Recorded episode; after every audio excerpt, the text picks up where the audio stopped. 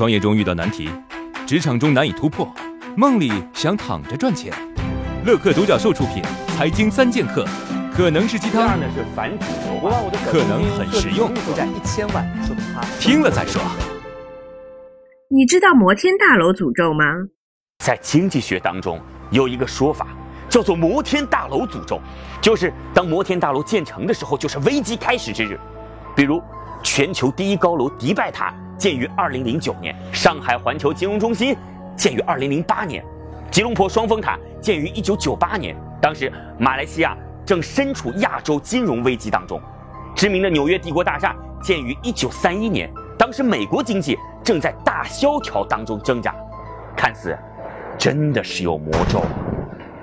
其实啊，原因很简单了，摩天大楼一般都是在经济最繁荣的时候开始动工，而摩天大楼的建设周期一般都很长，而经济危机的周期通常是七到十年左右。于是每次大楼刚刚竣工的时候，危机就来了。哦，对了，忘了告诉你啊，世界第一高楼高达一千零八米的沙特吉达塔将于二零一九到二零二零年竣工。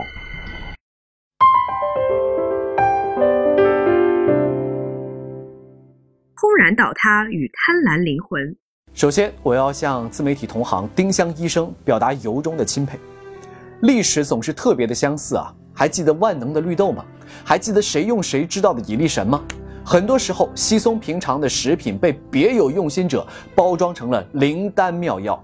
但是更可怕的是，数以百万的人财迷心窍、执迷不悟，如同打了鸡血一般，对这些伪科学深信不疑，四处宣扬，把敛财的魔爪伸向了自己的亲友。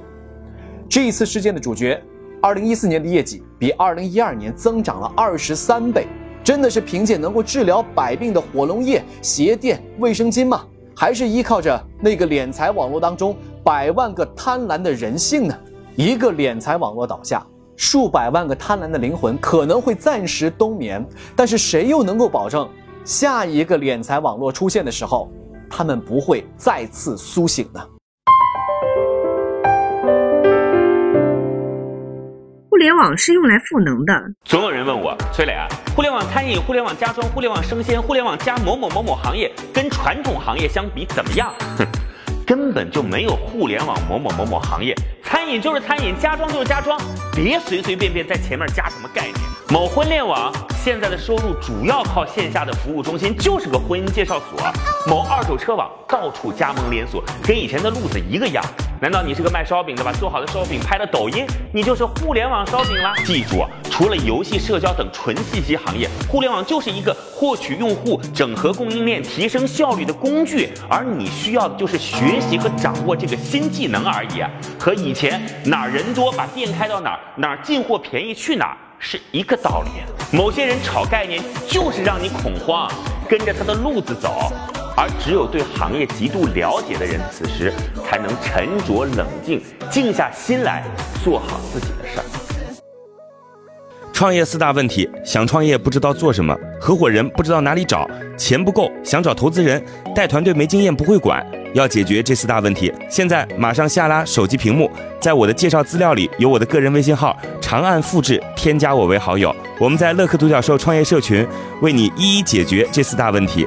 在这个社群里，已经有来自全国的将近两万多名优秀的创业者，每周都有线上线下课程分享营销、推广、管理的干货和经验。我也在社群里等你哦。